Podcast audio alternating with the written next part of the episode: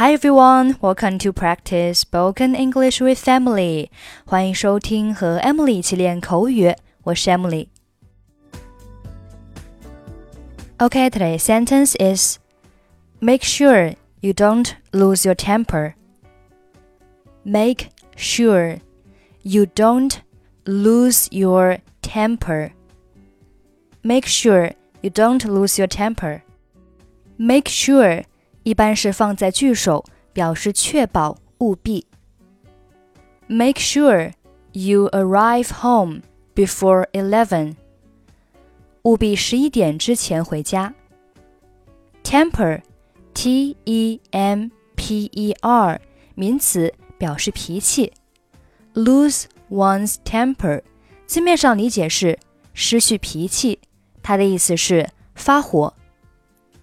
Will you regret after you lose your temper each time.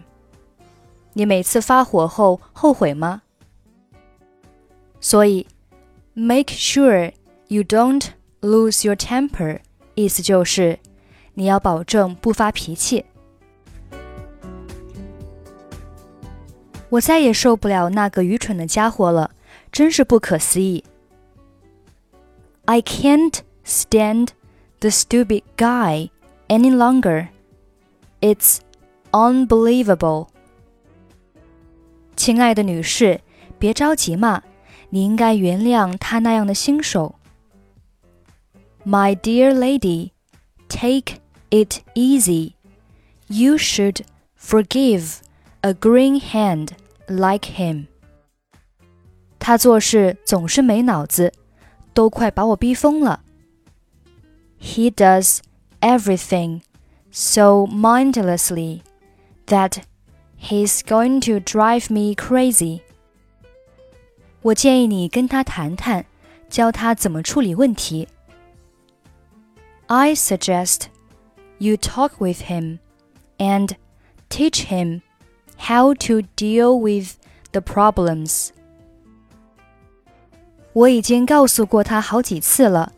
可他从不听我的。 I've told him how to do it several times, but he's never listened to me. 也许你应该像朋友而不是上司那样跟他交谈。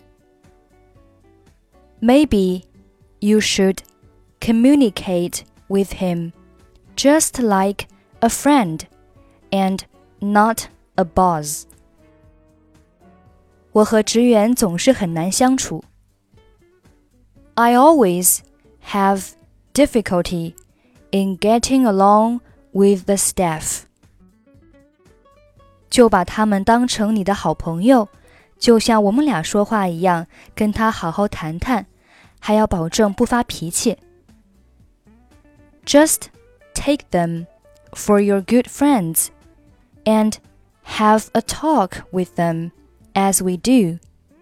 Make sure you don't lose your temper. 我觉得这主意不太好。我讨厌这里的任何人认为我是他们的朋友。I think that's a bad idea. I'd hate anyone here to think of me as a friend. 你需要做的就是尊重职员和他们的观点。All you have to do is respect the staff and their opinions. I can't stand the stupid guy any longer. It's unbelievable. My dear lady, take it easy. You should forgive a green hand like him. He does everything so mindlessly that he's going to drive me crazy. I suggest you talk with him and teach him how to deal with the problems. I've told him how to do it several times, but he's never listened to me. Maybe you should communicate with him just like a friend and not a boss. I always have difficulty in getting along with the staff. Just take them for good friends and have a talk with them as we do make sure you don't lose your temper. I think that's a bad idea. I'd hate anyone here to think of me as a friend. All you have to do is respect the staff and their opinions. Okay, that's it for today. Thanks for listening. I'm Emily. I'll see you next time.